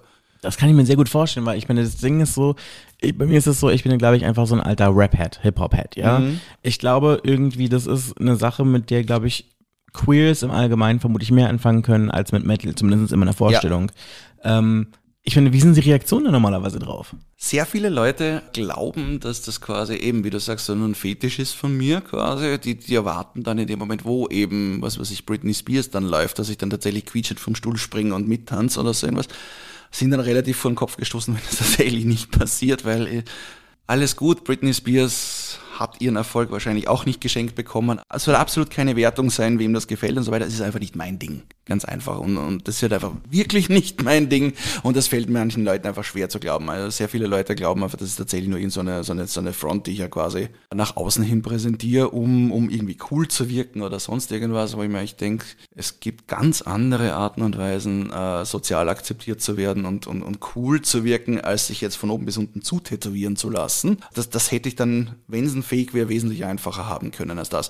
Dann gibt's natürlich, eh, wie du sagst, es gibt so die paar Leute, die das tatsächlich dann fetischisieren, die, dann glauben, sie haben bei mir jetzt so den überdominanten Metal, irgendwas harten Fetischkerl, sonst irgendwas gefunden, was halt auch einfach absolut nicht stimmt, weil ja, ist halt nicht so. sowas wie Aerosmith mir den Shit aus dem Arsch oder Oh Gott. Instant Block. Möchten Sie diesen User blockieren? Ja. Oder Bon Jovi mich mal so richtig. Oh Gott, nein. Ey. Oder? Ka- Kam auch schon der Spruch zu dir sowas wie beim ESC so nach Motto, na immerhin war ein Lordi dabei oder sowas? Gott. Ja, so blöde Sprüche kommen immer wieder mal. Ich meine, wie gesagt, das ist das, man rechnet ja auch damit, hey, wenn man so aussieht wie ich und alles drum und dran. Ich, ich verstehe jeden, der, der, der Metal-Musik nicht leiden kann. Das, das ist jetzt nicht zwingend der Mainstream. Das ist laut, das ist aggressiv, das ist schnell und alles. Muss man mögen. Also laut aggressiv und schnell mag ich persönlich sehr gerne. Ich persönlich bin jetzt, glaube ich, nicht so der Metal-Typ. Ich glaube, ich wäre sehr unglücklich auf einer Metal-Party, aber that's just me. Aber warst du schon mal auf einer queeren Metal-Party? Gibt es das irgendwo? Nein, nein, nein, absolut nicht. Leider Gottes, das ist äh, glaube ich, so eine Nische, ne? Weil ich habe ich hab jetzt letztes Wochenende in Augsburg aufgelegt und der DJ, der da vor mir aufgelegt hat, wir haben so B2B gemacht, immer so halbe Stunde, halbe Stunde. Und der hat dann so ein richtig krasses, ich würde mal sagen, für meine Verhältnisse, ja. Metal-ish Set gemacht, so, ne? Und also also da kamen dann wirklich so Sachen, wo ich gedacht habe, ich habe sowas noch nie im Club gehört, vor allem nicht im Queeren so. Also das war Ja. dann wirklich so ähm, Limp Bizkit, Papa Roach, Ja. keine Ahnung was. Ich glaube, für dich jetzt vermutlich auch nur irgendwas, wo du müde lächeln kannst. Aber auf jeden Fall krasser Nee. als das, was du sonst irgendwie aus anderen Partykontexten kennst. Ja, definitiv. Ich meine, gut, das mit dem müde Lächeln, das würde ich jetzt abstreiten, weil ich grundsätzlich kein Fan davon bin, äh, Musikgeschmack zu werten.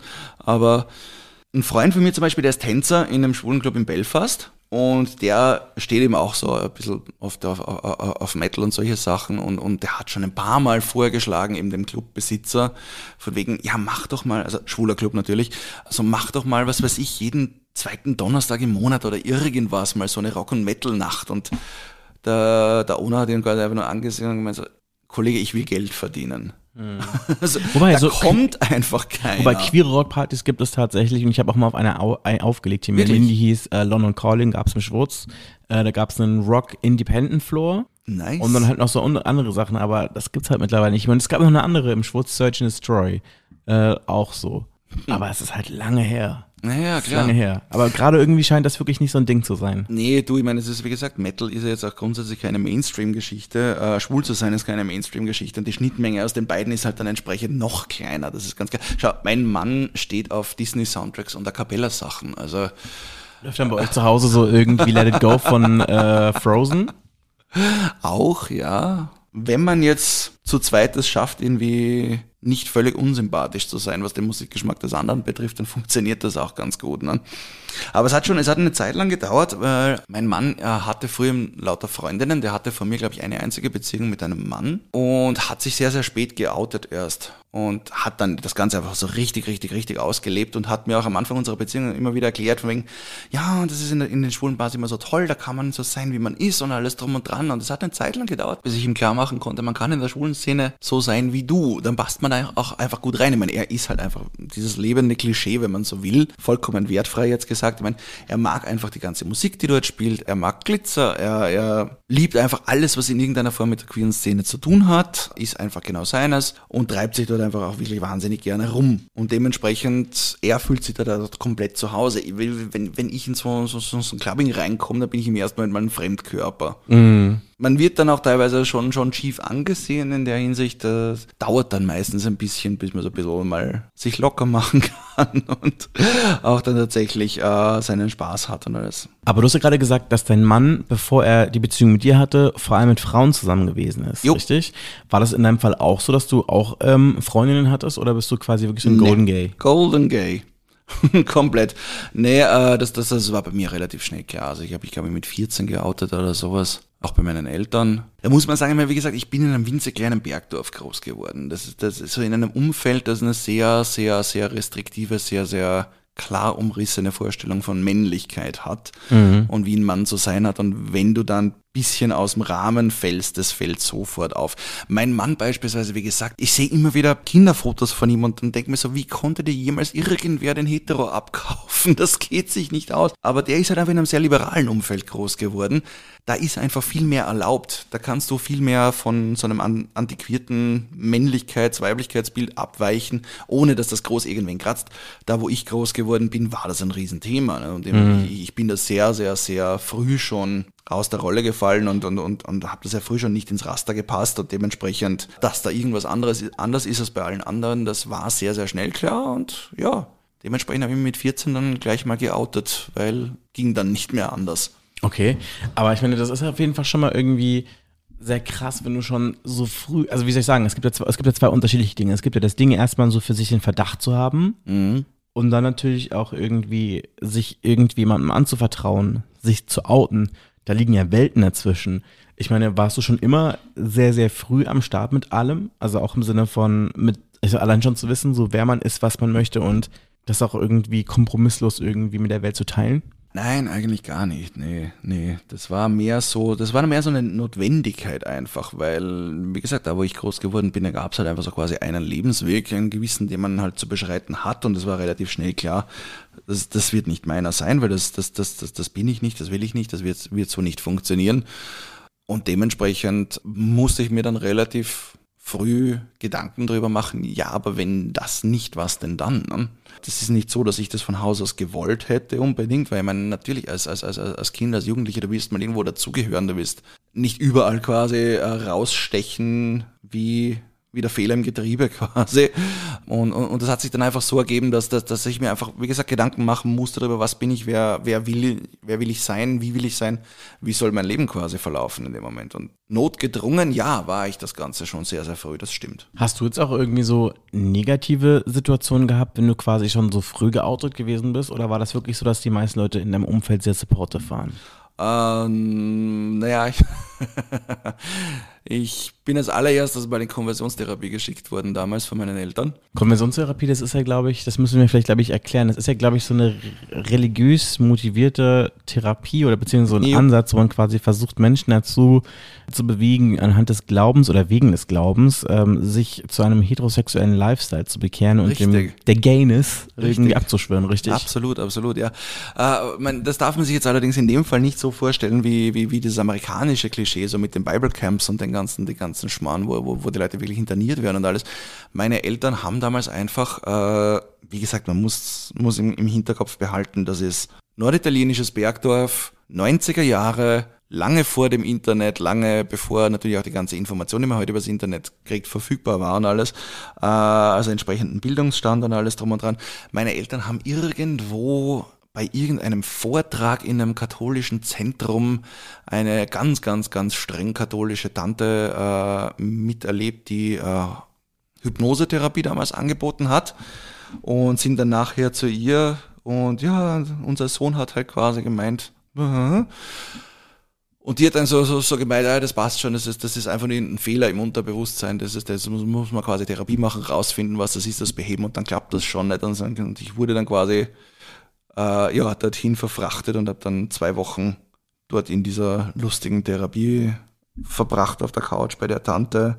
Ja, hat natürlich offensichtlich nichts gebracht, das wissen wir ja, nachdem ich jetzt mit dem Mann verheiratet bin. Aber mir war dann relativ schnell klar dort, ich komme aus der Situation nicht raus, wenn ich jetzt nicht die Antworten gebe, quasi, die von mir erwartet werden in, bei solchen Sachen. Äh, ich habe es dann halt schlicht und ergreifend gefegt, weil was, will, was, was willst du tun in so einer Situation? Ich meine, ich war 15. Kannst du vielleicht so ein bisschen ähm, erzählen, was da genau gemacht wurde? Also das hört sich unglaublich abstrakt an. Ich glaube, sehr viele Leute haben auch gar keine Ahnung, was da genau passiert.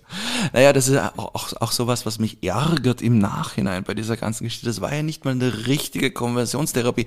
Das war einfach nur so irgendeine so shady Tante, die, die, die, die in einem Hinterzimmer illegal irgendwelche Hypnosetherapien durchgeführt hat an Leuten, weil sie der Meinung war, wenn, wenn du mit dem Unterbewusstsein von Menschen Kontakt aufnimmst, dann kannst du jeden wie einen Computer einfach irgendwo äh, von 0 auf 1 umstellen, sinngemäß, und dann, dann, dann, dann, dann klappt alles so, wie es quasi von der Natur, das hat sie mir auch immer wieder erzählt, äh, quasi von der Natur eigentlich geplant war und alles. Und, und, und, und das ärgert mich immer noch so, dass das, das war nicht mal was, was richtig ist. Das, das klingt im Nachhinein, selbst wenn man es erzählt, obwohl es für mich extrem traumatisch war mit 15, das klingt immer noch so lächerlich noch dazu, weil es einfach so unfassbar blöd war. Ne? Aber wie gesagt, das war, das war einfach so dieser, dieser, dieser typische Hypnosetherapie, wie man sich das vorstellt, eben das quasi man wird in, in, in Trance versetzt und die versucht dann mit einem Unterbewusstsein Kontakt aufzunehmen und über entsprechende Fragestellungen dann halt einfach rauszufinden, wo der Haken liegt. Und das dann entsprechend zu beheben und dadurch quasi die, die, die, die Umpolung unter Anführungszeichen jetzt zu erwirken in dem Fall. Ähm, wie gesagt, ich, ich bin halt da, ich meine, das ist auch schweineteuer, das Ganze. Mhm. Also muss man sagen, also meine Eltern waren wirklich, wirklich nicht Großverdiener zu dem Zeitpunkt. Also das war eine, eine Scheißmenge Geld für die. Und ich, ich habe dann dort gelegen und dann, ja, logischerweise, man, mit uns rennt nichts schief. Äh, insofern hat die Tante natürlich auch nichts gefunden, großartig, aber ich musste dann quasi dort irgendwas aus dem Hut zaubern, damit die irgendein Ergebnis niederschreiben kann, damit ich aus der Scheiße wieder rauskomme, weil ich wusste, ich, ich, ich, ich, bleib sonst da hängen. Aber hattest du das Gefühl, dass du wirklich eine Hypnose gewesen bist oder hast du auch das gespielt? Das habe ich gegen Ende habe ich es dann gespielt. Ganz am Anfang hat es schon funktioniert, weil man, ich, ich war so, ich habe wie gesagt, ich war 15, ich, ich, ich war ja also quasi immer das komische Kind im Dorf. Äh, meine Eltern haben, wir, haben mir dann quasi so erklärt, also so wie du bist, wollen wir dich nicht. Also, meine, wie, wie viele Möglichkeiten hast du in dem Moment, um mhm. da irgendwie rauszukommen? Ne? Also, äh, am Anfang habe ich noch daran geglaubt, dass das irgendwie schon eine Notwendigkeit besteht, das Ganze da jetzt irgendwie durchzuziehen und, und, und weil was, was, was mache ich dann schon sonst im Leben? Ne? Das ist, ist wenn quasi auch das Elternhaus als Unterstützung irgendwo wegbricht, ich meine, dann, dann, dann, dann spielt halt nicht mehr viel. Ne?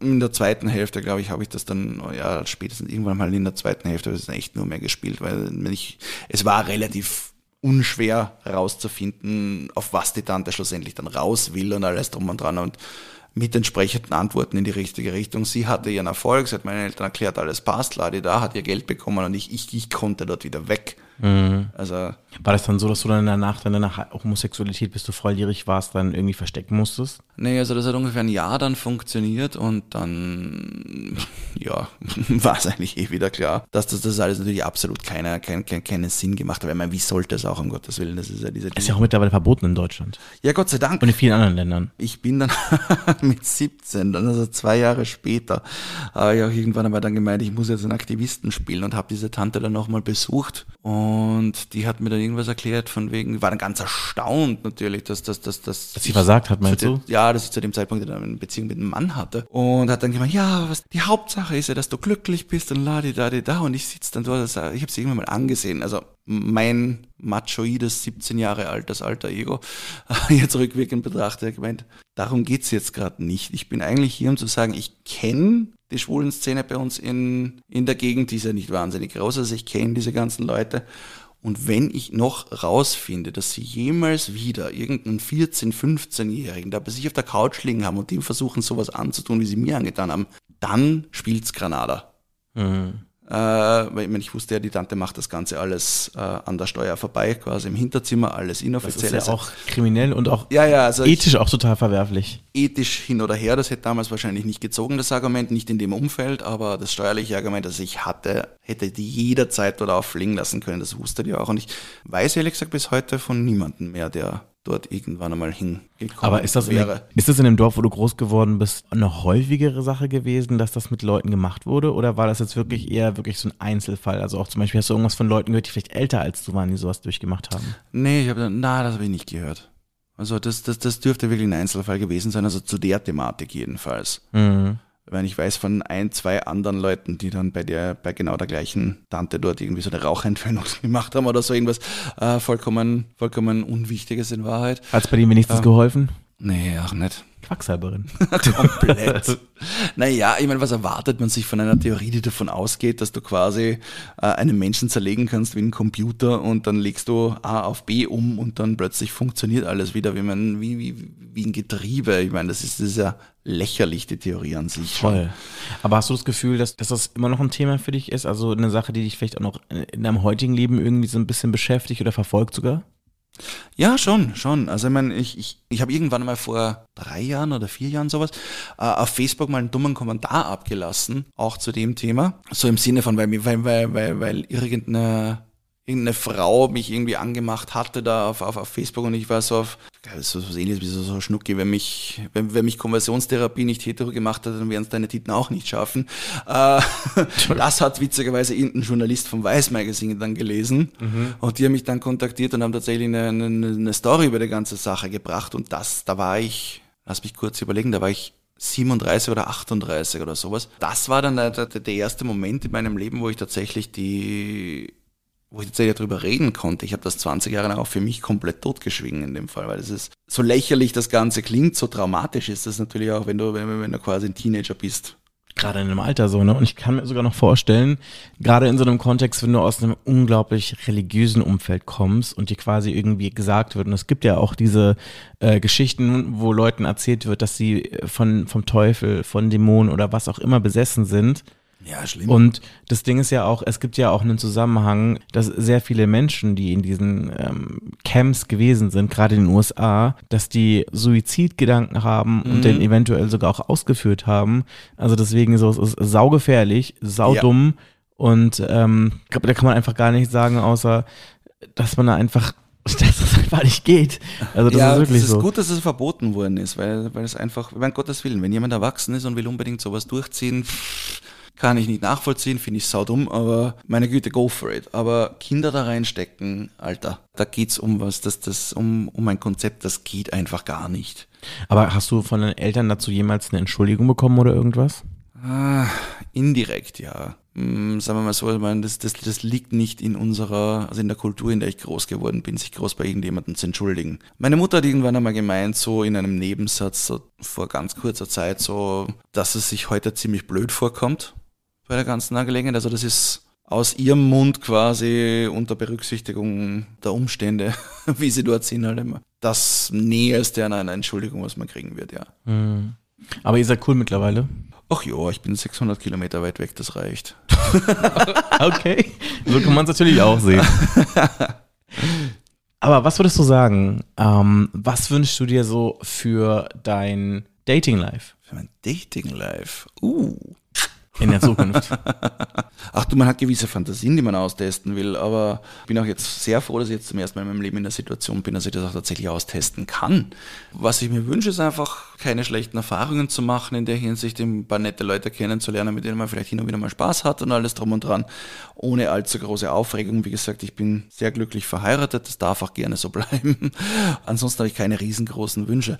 Es passiert halt hin und wieder mal irgendwas, was man sich dann nicht erwartet hätte. Also ich bin vor ein paar Monaten mal so semi-unabsichtlich in eine Sexparty reingestolpert. Wie war das?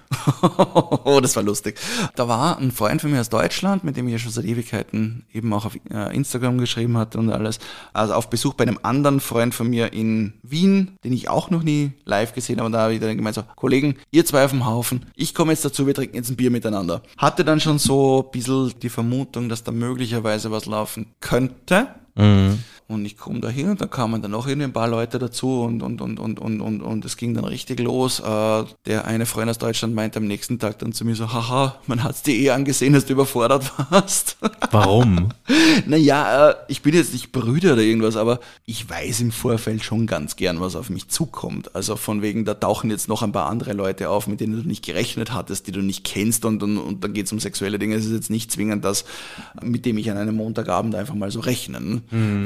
Ist, ist, halt dann passiert. Ich meine, ja, der Abend, ich habe den Abend beendet quasi im Sling mit einer Faust im Arsch. Also hat schon Spaß gemacht. Aber war das dein erstes Mal, dass du gefistet wurdest? Yep. Ich sag's auch ganz ehrlich, dass niemand war überraschter als ich, dass mir das Spaß gemacht hat, ganz ehrlich. Ehrlich? Ja, Hat dir gefallen? ja. Ist das eine Sache, die du gerne nochmal ausprobieren möchtest? Jetzt schon. Mhm. nee, das ist aber bis dahin, also ich meine, ich, ich pack da normalerweise nicht meinen Finger drin. Also das, das ist so, das, das, das, das reizt mich so absolut null.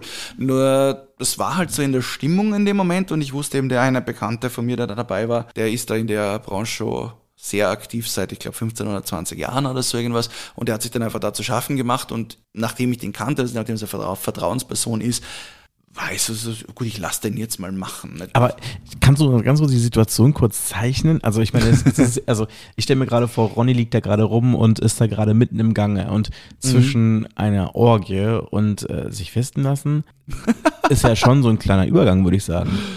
Äh, an dem Abend nicht, nein. Äh, wie gesagt, ich, ich, ich bin dorthin gekommen. Und ja, wie gesagt, dann kamen noch ein paar Leute dazu. Und wie dann, viele Leute ungefähr? Äh, das waren, glaube ich, sechs oder sieben Leute insgesamt. Sowas. Alles Typen? Ja, ja, ja. Und dann ging es plötzlich um, rund um mich herum so richtig zur Sache und ich lieg immer noch da in meinen Armehosen und, und, und mein Bandshirt auf der Couch mit einem Bier in der Hand und denke mir so, was passiert gerade? Aha.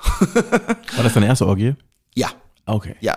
Also das, das war auch bis jetzt noch nicht so richtig auf dem Schirm. Aber ja, ich wurde dann irgendwie so mehr oder weniger damit reingenötigt in die ganze Angelegenheit, weil ich, ich wirklich im ersten Moment also genötigt, das klingt so negativ, aber ich war im ersten Moment einfach wirklich zu perplex, um mich da wirklich jetzt großartig aktiv zu beteiligen oder sonst irgendwas. Äh, hat sich dann irgendwie so ergeben und dann, ja, hat hat auch Spaß gemacht und alles drum und dran und eben dieser eine Bekannte hatte seinen Sling dabei ähm, und, und den dort aufgebaut im Wohnzimmer und ich, ich mag die Dinge einfach wirklich gern, ich finde, die machen richtig Spaß. Und ich habe mich dem immer einfach dort, dort reingelegt und ja, wie gesagt, der eine hat sich dann mittendrin einmal angefangen, da hinten mit seiner Hand zu schaffen zu machen und ich dachte, ich lasse den jetzt mal machen. Ne? Ich kannte den, ich wusste, wie der drauf ist. Äh, das ist jetzt jemand, wo ich genau wusste, wenn ich sage, hey, du passt jetzt nicht mehr, dann, dann, dann war es das auch für den, das ist auch okay und alles. Und liegt drin und denke mir, ja, tu mal und wenn es nicht mehr passt, dann, dann kann ich es ja sagen und alles gut. Ne? Und, und ja, hat dann richtig gepasst. Also war erstaunlich erstaunlich cool eigentlich und ja, vielleicht probiere ich das jetzt nochmal aus. Ich meine, es ist jetzt nichts, was ich jetzt zwingend unbedingt sofort wieder haben muss, einfach nur weil es jetzt so, so, so, so spannend war, aber war eine neue Erfahrung, Spaß gemacht, alles gut. Mhm. Ist es auch so eine Sache, die sich dein Partner vorstellen könnte? Nee. Gar nicht. Gar nicht. Gar nicht. Nee, der ist, der hat sich zwar wesentlich mehr rumgetrieben als ich, vor, bevor wir uns kennengelernt haben, aber der ist in der Hinsicht so richtig nicht, nicht experimentierfreudig. Und ich muss auch ganz ehrlich sagen, muss man auch nicht. Also ich bin jetzt auch zum Beispiel jemand, ich habe noch nie Chems probiert oder sonst irgendwas. Ich habe auch absolut keine Ambitionen dazu. Weil ganz ehrlich, stinknormaler Sex ist mir bis jetzt noch nie so langweilig geworden, dass ich dann das Gefühl hätte, ich brauchte jetzt noch irgendwas dazu, um das irgendwie dann wieder spannend zu machen für mich. Also das, das, das ist nach wie vor spannend, das macht nach wie vor Spaß, alles gut, alles flauschig.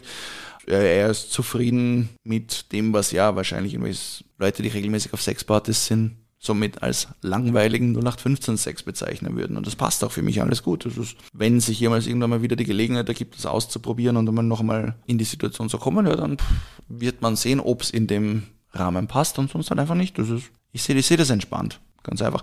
Ich, ich würde auch gerne ein paar andere Sachen ausprobieren, also Gangbangs oder Double Penetrations oder solche Sachen. Das ist, ja, wenn es sich irgendwann mal ergibt, schön. Keine Ahnung, ob mir das Spaß macht werde ich. Aber ich glaube, da hast du in Berlin, glaube ich, eine ganz gute Stadt gefunden, in Ach, der das irgendwie möglich ist. Ja, das glaube ich allerdings auch, ja. ja, das Problem in der Hinsicht ist ja dann immer eher, ich habe das jetzt auch eben mit, mit dem einen Freund, mit dem ich gestern unterwegs war, besprochen, ist ja sehr, sehr lange schon auch in der SM-Szene unterwegs und, und, und eben im Gummi und Leder und, und, und, und, und was weiß ich was nicht alles. Und ich habe eben mit dem mal geredet. Ich, es gibt wahnsinnig viel in der Hinsicht, was ich ganz gern mal ausprobieren würde. Wie gesagt, also so gerade diese BDSM-Geschichte. Das ist, also ich glaube, ich würde meine, meine, meine Subseite mal ganz gern ein bisschen mehr erkunden. Nur da bräuchte es halt auch jemanden, der die Muse und die Geduld hat, da jetzt jemanden, der genau keine Erfahrung hat, damit ihn einfach auch da entsprechend einzuweihen und, und, und sich die Zeit auch zu nehmen, weil ich, das ist halt vermutlich dann im ersten Moment so spannend wie die erste Fahrstunde für einen Fahrlehrer. Also mm. da muss man auch erstmal wen finden, der der, der, der, der das dann geil findet. ja, auf jeden Fall. Das Ding ist, glaube ich, auch gerade bei sowas ist es eine Sache, da brauchst du, glaube ich, jemanden, der irgendwie schon weiß, was er genau macht. Mhm. Ne? Weil ich glaube, wenn du da zwei Amateure hast, die irgendwie komplett oh Neues oh, ja. ausprobieren, dann kann das, glaube ich, ganz schnell in so eine Richtung gehen, die vielleicht für keine Beteiligten das ist, was sie sich vorgestellt haben. Das glaube ich allerdings auch, ja, weil ich, ich, denke mir gerade bei solchen Sachen eben, wie gesagt, die eine Fisting-Erfahrung jetzt gerade, das hat funktioniert, weil es einfach eine Vertrauensbasis hatte, das Ganze. Das war, eine, das war ein Safe Space in der Hinsicht, wie gesagt, trotz unbekannter Leute und allem drum und dran, aber ich kannte den Hausherrn gut, ich kannte eben den einen gut, der dann irgendwann mit mir drin gesteckt hat. Das hat funktioniert. Ich wusste genau, da kann dir nichts passieren. Da, da ist jemand, der weiß, was er tut und der witzigerweise fand das auch, der ist komplett abgegangen da daneben. Also der fand das total geil, dass so quasi meine, meine erste Erfahrung in der Hinsicht ist und dass ich ja nicht geglaubt hätte, dass ich das toll finde und, und, und dass dann das, was er macht, dann erst richtig cool war für mich und alles. Also der, der, der fand das mindestens genauso spannend wie ich. Die Kombination ist cool. Aber eh, wie du sagst, das ist, wenn du da jemanden hast, der vielleicht selber noch nicht ganz sicher ist in dem, was er tut und und und und äh, ja, schauen wir mal und probieren wir mal und, und äh, das, das kann echt schnell in die Hose gehen und und und ja, gerade bei solchen Dingen, ich meine, da ist man in einer extrem verletzlichen Position. Da, da, voll, da, da, voll. Also ich habe da auch schon Sachen gehört von Leuten, oh. die sich da sonst was eingerissen haben, etc. pp. Mhm. Ähm, ich glaube, da muss man wirklich auf viel Geduld, Handschuhe und gutes. Äh, ist das Frittierfett, was die Leute dafür nehmen? Ich das ist doch Ahnung, dieses Crisco, ne? Das ist doch irgendwie eigentlich, was glaube ich Leute zum Backen in den USA nehmen. Und das ist ja, glaube ich, wenn ich das irgendwie richtig auf der Kette habe, äh, bei Fister und Fister innen ziemlich beliebt. Angeblich, ja, ich, ich, ich habe ehrlich gesagt nicht aufgepasst, was das jetzt für ein Gleitmittel war. Aber ja, schon sowas so, so in, in, in, in, in der großen Dose, ja. Deswegen, also ich, ich höre auf jeden Fall, nicht. du hast da auf jeden Fall, ich glaube, mit so ein bisschen mit so einer Probe wirst du da nicht weit kommen. Also ich glaube, nee. da muss man dann schon richtig ölen. Oh ja. In diesem Sinne, Ronny, es war richtig, richtig, richtig schön mit dir zu quatschen. Hat wirklich viel Spaß gemacht. Ebenso. Ähm, vielen Dank, dass du uns auf jeden Fall hier in die neue Staffel von äh, 030 Booty Call mit eingeführt hast, wortwörtlich. Oh, ähm, der war flach. Und an euch zu Hause alle, wenn euch der Podcast gefallen hat, dann Sagt es gerne weiter, teilt ihr mit euren FreundInnen. Ihr könnt natürlich auch gerne uns auf äh, Facebook und Instagram folgen. 030 ist da der Name. Und wir haben auch eine Website, auf der es unter anderem ziemlich cooles Merchandise gibt. Würde ich auf jeden Fall mal reinklicken, wenn ich ihr wärt. 030bootycall.de ist natürlich da die Adresse. Und äh, wir hören uns auf jeden Fall ganz bald wieder. Bis dann. Ciao. You know what time it is. It's time for a booty call. Das ist der 030 Booty Call, der Berlin Dating Podcast mit Caramel Mafia.